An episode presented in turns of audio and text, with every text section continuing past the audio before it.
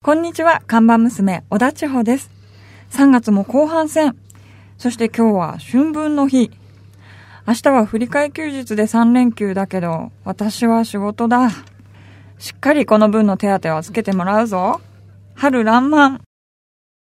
しおちゃんお疲れ様。お疲れ様です。いや、3連休。はい。ねえ、世間は。世間は。はい。えーナビカーズカフェはですね、一応営業しておりますけど営も。業中ですね。ねえ、でも、だいぶ暖かくなってきたよね。そうですね。うん。しおちゃんあれ、花粉大丈夫なの、花粉はもうそろそろ弱まってきて。あ、ピーク過ぎたが、はい、過ぎましたね。今年結構多いんだよね。多かったんだよね。そうなんですよ。しかもすごく早くて、うんいつもに比べるとすごい長い間、花粉症にちょっと苦しめられてました。そっかそっか。はい。俺はね、薬飲んでんだよね。まあ割と調子いいっていうかね、そんなに悪くなんなかったな、今年はあ。そうなんですね。うん結構だ量かが多らい意んです外となんかね、今年は花粉、割と軽くの、軽めに乗り越えられたね。のまだ乗り越えてないけどさ、はい。かなり乗り越えられそうだね。いやいや、皆さんもね、ちゃんとはいやっぱり花粉症の人は、やっぱお医者さん行ってね、見てもらったり、うんまあ、薬もらったりした方がいいかなと思いますけども。そうですねまあそろそろ、はね、いこの花粉も一段落するかなと思うんで、ね、花粉症の皆様、あとちょっとの辛抱ですからね、えー頑張っていただきたいと思いますよ。はい。はい。ということで、千穂ちゃん、今日のメニューを紹介してください。はい。今日のメニューは、森と星空のキャンプビレッジです。はい。ということでね、こちら、森と星空のキャンプビレッジは、はい。まあ、栃木県にあるツインリンクモテギ。ね。これ、サーキットですよ。そうですね車好きとか、オートバイ好きの方ならね、あの、知ってる方も多いと思いますけども、このツインリンクのモテギの中に、昨日、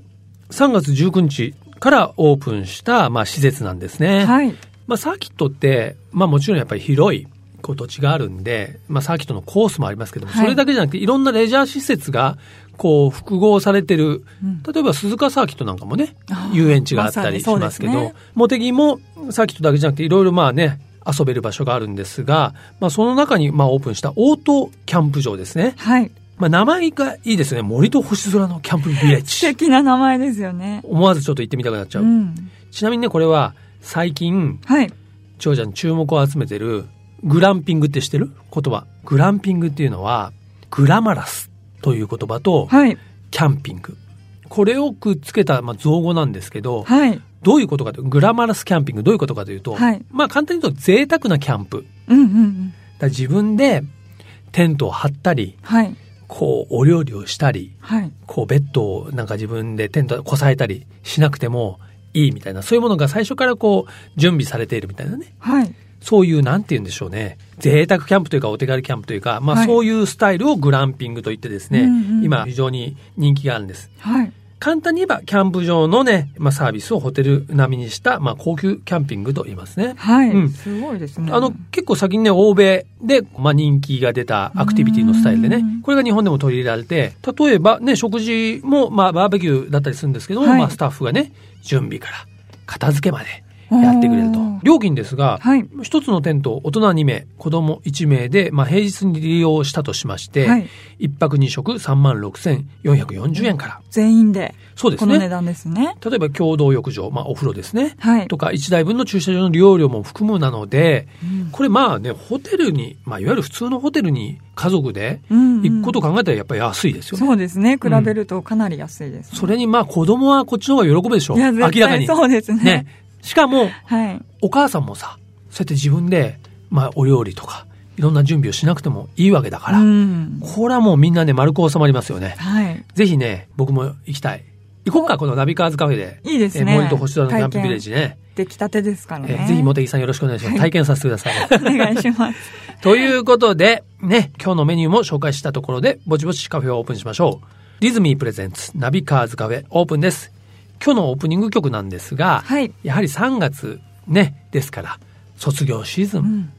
まあ僕にとっては、最後の卒業は大学だから、まあもうそれもね、四半世紀前になってしまいましたが、おじさんなんですよ。えーやっぱり卒業ソングからね、一曲いきたいと思いますが、今時卒業ソングで人気あるのって何か知ってる卒業ソングってもういっぱいありますけど。あるなねん。まかあス、ピー俺ド世代だのっ曲とたかあったら、こかうな、。まあやっぱユーミンだよね。あ卒業写 真ね。あ。はい。で、もうちょっと時代が行くと、はいやっぱり僕は菊池桃子ちゃん、フはい。ァンでしたから。桃子ファンでもあったんですね。桃子ファンではあったんですよ。4月になれば、もう少し、ちょっと覚えてないけど、なんかそういうや つですよ。まあいろいろあるんですよね。ありますよね卒業ソングこのね時期。はいなんか歌った覚えある歌った青毛羽と落としとか、あの 定番やあな。の学校で。どど定番やな。ど定番ですね。まあそういう意味で、はい今実は卒業ソングの、まあこう、ネットなんかでアンケートを取ると、はいこの曲がね、1位になるらしいんですよね。はいちょっと世代の違いを感じますが、ね、でもいい曲でございますからね、聴いていただきたいと思います。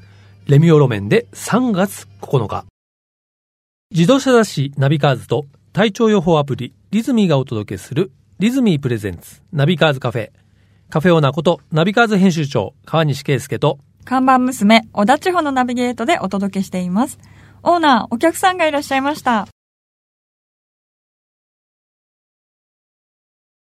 こんにちは。いらっしゃいませ。こんにちは、宮沢隆です。本日ですね、カフェに遊びに来ていただきましたのは、元プロロードレーサー、自転車のレーサーですね。はいはい宮沢隆さんです。よろしくお願いしまよよろろしす。しくくおお願願いいししまます。まずはね、お話を伺う前に、当店は、美味しいコーヒーをご提供しておるカフェなんでございますけども、はいえー、オーダーからいただきたいと思いますが、宮沢さん、コーヒーはお好きですか好きです。大好きですね。ですよね。はい。もうイタリアでね、ずっと飲んでましたからね。イタリア暮らし本が場ね、のちょっとどうする、ええ大丈夫うちのコーヒ お願いー。こんなのやつでダメだよ。いえい じゃあ、オーダーを、あの、何でもお好きなものを教えてわかりました。はいそうしましたら、エスプレッソコーヒーをお願いします。はい。じゃあ、ちゃんとうちのことも考えて分かり、わかりやすいのを ね。エスプレッソ、分か るね。エスプレッソねわかります濃いやつですうん濃いやつ、うん、そうね。濃いコーヒーうん、あの、粉が2倍とかそういうんじゃないか な。ちゃんと本式のね、エスプレッソをね、入れたいと思いますが、では、エスプレッソをですね、ご用意している間に簡単ではありますが、宮沢さんのご紹介をさせていただきたいんですが、え宮沢隆さん、1978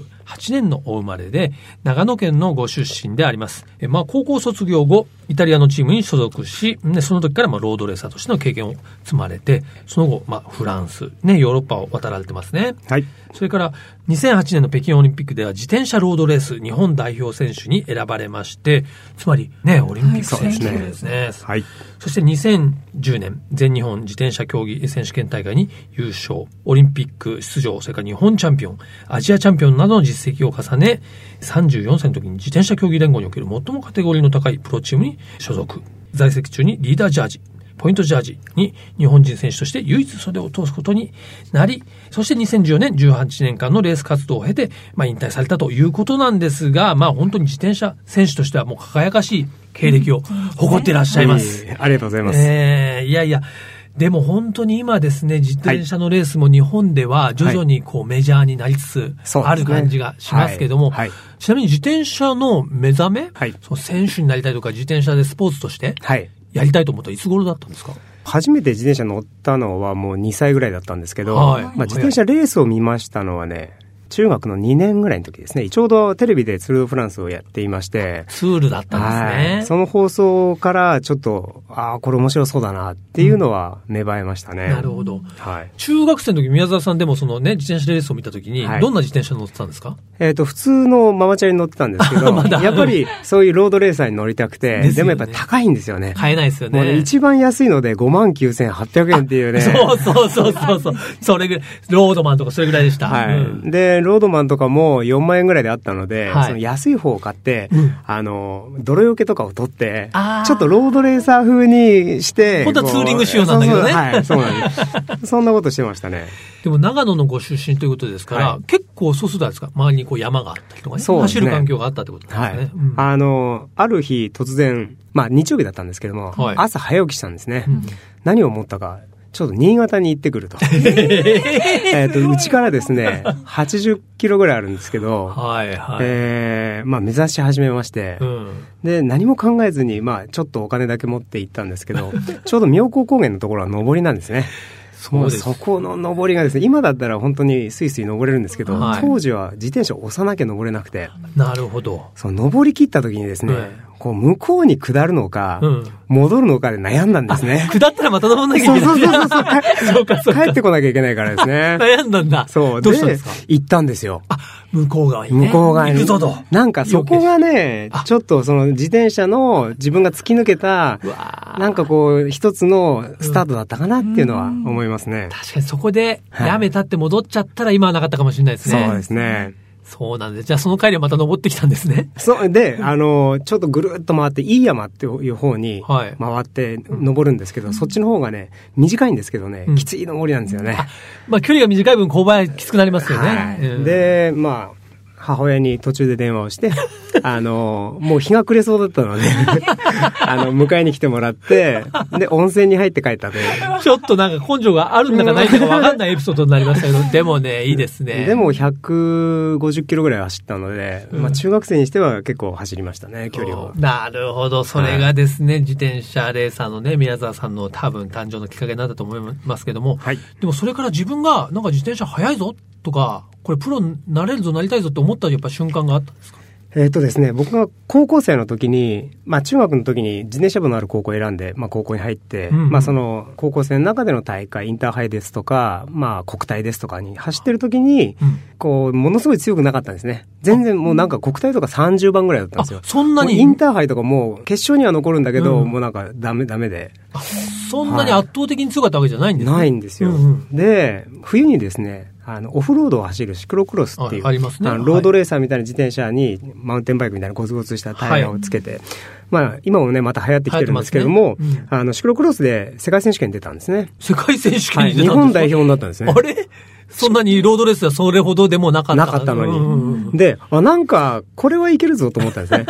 世界選手権でもトップから1分半遅れぐらいで、ーもうかなり良かったんですね。で、たまたま東京のクラブチームの人が呼んでくれて、うん。で、まあ、ラバネロという練馬にある、有名ですね。はい、うんあのチームなんですけど、そこに在籍をして、走ってる時に、まあ、次の年ですね、高校卒業した年に、はいしたら、えっ、と、イタリアで、まあ、合宿をすると。はい。その、これからのジュニアを育成するための合宿をする。うんま。あそれでまたそのヨーロッパに再度行ったのが、うんまあ、自分の中でのこう初ヨーロッパレース巡業っていう感じですなね。じゃあそこまで伺うと結構やっぱ運にも恵まれていたっていう感じなんですかね。そうですね。かなり運に人の出会いといいますかそう、うん。かなり恵まれてたと思いますね。うんはい。それにしてもでも高校を出て、はいね、ヨーロッパ行ったってことです。周りの友達はまあ就職したりとか、はい。ですよね。はいそんな中で、はい。あの、まあ、単身といいますか、ヨーロッパ行っちゃったんですね。そうですね。本当に、その頃は今みたいに来てくれたら受け入れてあげるよって、こう、せ生活費さえ自分でこうんう、ちゃんとやってればいいよって感じではなくて、やはり、そのレースに連れてってもらったりだとか、ホテル代とか、そういうところまで自分でやってたので、はいすごいやっぱ年間でもお金がかかったんですよね。はいだから、もうなんか投資してる金額を考えると、もう本当に強くならない と、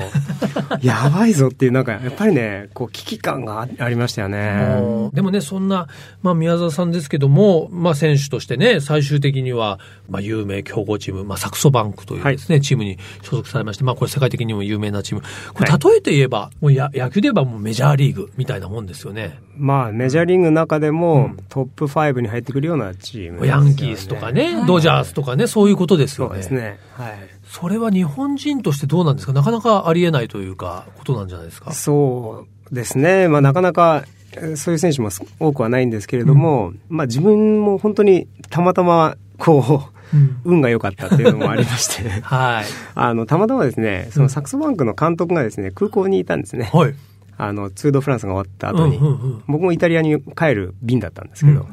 その時に、まあ、iPad を片手にうん、こう、あの、直談判しに行ったと。 iPad 片手に、 はい。 どどうしたんですかどうやって時間短パしたんですか、えっ、と、まあ、僕その時イタリアのチームで走ってたので、はいまあ、イタリアのこのチームで走っている、うんえー日本人なんだけれどうんも、うん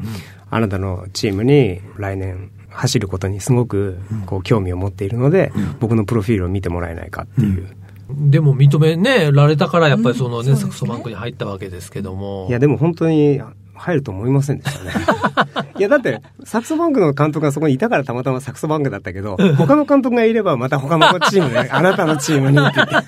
て、すごいなっていう。そうだったんですねはい。でもまあ、自転車選手としては日本人あるいはヨーロッパの人問わず、まあ、ね、目標とするようなチーム、カテゴリーまで行ったということで、はい運と実力とね、兼ね備えていないと難しいと思うんですけどもね。はいいや、そういう意味では、今は、はいまあ引退されて、はいね、あの、どちらかというとやっぱり指導されるような立場になってる。そうですですね。えー湘南ベルマーレの方のサイクルロードチームの監督をやっていまして、あの JPT というジャパンプロツアーというね、えー日本のレースを、一番カテゴリーの高いレースを走ってるんですけれども、まあ、育成を中心としたチームでして、まあ、これが日本のレースを出るだけのチームではなくて、まあ、ここからその世界にえー出ていける人材を育てようとうんうんいうことで、はい、始めたチームですね。なるほど、はね。まあそれはね、ヨーロッパ本場のレースをね、知り戦ってきたから、宮沢さんだからできることだと思いますが、はい。ね、ということで、このナビカーズカフェですね、なかなかちょっと営業時間がですね、いつも短くて、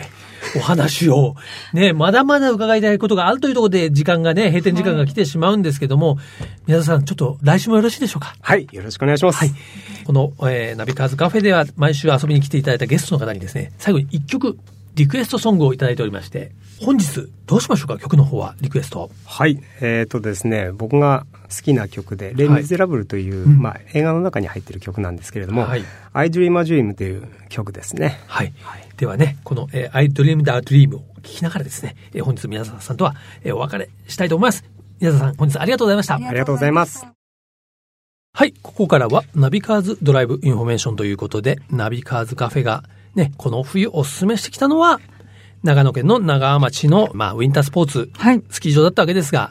まあ、この冬と言ってる間にもう春になってそうですしねまいましたがね。近づいてますけどたねだまだスキーシーズンは終わっていません。まあ、春スキーというね、ジャンルが昔からありますし、まあ、あの、行く場所に行けばね、日本でもこう5月ぐらいまでスキーが楽しめる、まあ、車があればこそですけど、そうですよね場所もありますからね。引き続き、まあ、スキーの情報をお届けしたいと思いますが、まあ、先日ね、2月の末になりますが、僕と千代ちゃんでね、ブランシュ高山さんというね、はいえースキー場に行ってきましたので、その時の模様を引き続き聞いていただきたいと思います。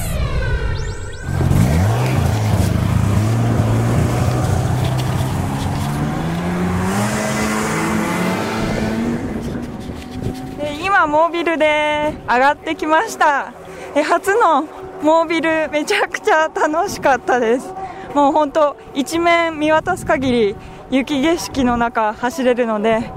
ーまあ、後ろに乗らせてもらったんですが、えー楽しくここまで登ってきましたいよいよあの千代ちゃんにもちょっとねあのスノーアクティビティを体験してもらわないといけないんですけどもこれはなんだチュービングはい、チュービングですね。チュービング要はタイヤのチューブのような浮き輪の巨大版みたいなものに乗って、この作ったコースを滑り落ちるというですね、はいこれならスキーできなくても関係ないかそ らう、ですね私どうもこういうの楽し得め意るいや初めてやりますこれもうん、でもスピード結構ほら好きだからはいいけるんじゃないこれは大丈夫だと思います、うんじゃあちょっと早速ね行ってもらいたいと思いますはい行はいってきますはい長女のお尻がその、えーチューブの中に入りましてですね、はいえこういうのはあれだねプールとかではあるよねそうですね、うん確か、に雪では初体験雪上では初めてじゃあ行ってもらいましょ行ってきまうはいあ、三、二、 2一。ゴーうーいったあ楽しそう楽しそうおあ結構け結構左に右に行ってね結構スピード出ますねあゴーちょちゃんどすめちゃくちゃ楽しかったです、ね、うこれ結構なんか自分の体感スピードが出てるいねやかなり出てますね見てるとどうなんだろうあ見てる方はどうくるくるこう回ってるような感じそうなんかね、自分で滑ってはどうしようもないねこ れ何にもコントロールできないねそうですね後ろ向いたり横結向構いたりくるくる回りながら降りてってこれはいもう体重重い方がやっぱりスピード出るでしあーそょうかもしれないですねでもね大人も十分に楽しめる、いやー楽しめた、いちょっと2回目やったらもうちょっとこうやってなんか自分でコントロールしようかなと思うねまた乗りたいですうんね、いやーチュービングね楽しみましたははいいさあね次はバナナボートですけはいど、バナナボートどうなのかと思ったらまさに本当に まさにバナナボート海に海にあるやつあるバナナボードですあのーね、海でバナナボートってアクティビティしてる人も多いと思いますけど、はいそれの雪版で、はいスノーモービルで、引っ張ってこもらうのバナナを引っ張ると、はいどこれ、ひっくり返ったりいするんやですかね、どうなんですかねねひっくり返るまあ、投げ出されても溺れはしないからね、確かに、まあ、だけど、大丈夫ですけどこれ面白い、ちょっとね、チャレンジしてみたいと思います。はいはい、お願いしますはいバナナボート出発いや すごい結構スピード出てる 今横に向かってます横に向かってますうわドリフトうわ ドリフトしてる横滑りしてるうわ ああ飛んで危ない危ないドリフトうわ3点まだな長い長いなもう腕が限界ですもうダメかもしれないうわもう腕が限界です、これ。いや、すごい。すごいな、これ。これ、いつもより長めに回してませんか、これ。こんこれぐらいですか。いやー、ちょっとすいません。なんか、今聞くとテンション高いね、 かなり。途中から聞いた人は何だろうっていう感じです。なんだろうって感じだよね。はい。いや、でもね、面白かったよね。はい。ひたすら楽しんでるこれ音声実が流れましたけど。そう、実はね、はい行って初めて千穂ちゃんが本当にスキー一つもやったことないというか判明してですね。そうなんですよ一緒こう一緒にスキーでゲレンデから降りてくるのを諦めて、はい急遽このスキーアクティビティにはい切り替えたんだけど、よかったね、充実していやめて。ちゃくちゃ楽しかったです。うん、なんかこのブランシュさんいいのは、はいそのスキーがまだできないようなお子さんでも飽きずに楽しめるそのアクティビティが集まってるね、うんあそうの、ですねまあちょっとパークがあって、そこで今紹介したね、そのチュービングっていうのは、まあ大きいタイヤのチューブ、大きい浮き輪のようなものを坂にね、沿ってこう作ったコースをね、右に左に下っていく。はいそれからその次のね、まあバナナボートは、まあいわゆるあれです。海でやったやつだけど、それをスノーモービルでね、はい。引っ張ってパもルらっていう、これがすっごいドリフトなんだよね。すっごい力入れてないと振り落とされちゃ。そうう、遠心力でもうすごいドリフトになって、はいで、最後、あの、今の音声で、じゃじゃーって言ったの、俺最後、そうあの、ボアナボードが落っこちた落ちた音。んですね。振り落とされてしまった。でも結構この、今聞くとエンジン音もなかなかね、すごいですね。ちょっとバイクとかね、はいレーシングカーみたいな音でね。近未来的な音がしましたうけん、いどや、楽しめましたけど、はい。ちょっとね、今週はテンション高めでお送りしました けど、来週もあんのかな怖いな、これまた。楽しさは伝わりましたかうんね。ちょっと恥ずかしいな、今。そうですね。聞くと。それぐらい童心に帰って楽しんでしまったということであります。ナビカーズドライブインフォメーションお届けいたしました。リズミープレゼンツナビカーズカフェオーナーの川西圭介と 看板娘、小田地方でお送りしてきました。はい。ということで今日はですね、自転車の元プロロードレーサーの宮沢さんをお迎えしてお届けしたわけですけども、はい来週もね、引き続き宮沢さんにね、お話を伺いたいと思いますので、よろしくお願いいたします。はい。そしてこちらナビカーズカフェでは皆様からのメールもお待ちしています。カフェのアドレスをお伝えします。ナビカーズアットマーク FM 富士 .jp navicars アットマーク FM 富士 .jp までご意見ご感想お待ちしております。毎週日曜日午後4時からオープンする車好きが集まるカフェ、ナビカーズカフェ。また来週です。お車を運転中の皆さん、安全運転でお願いします。リズミープレゼンツ、ナビカーズカフェ、オーナーの川西圭介と、看板娘、小田千穂でした。それでは皆さん、楽しいドライブを。来週もご来店お待ちしております。 Have a good coffee and drive!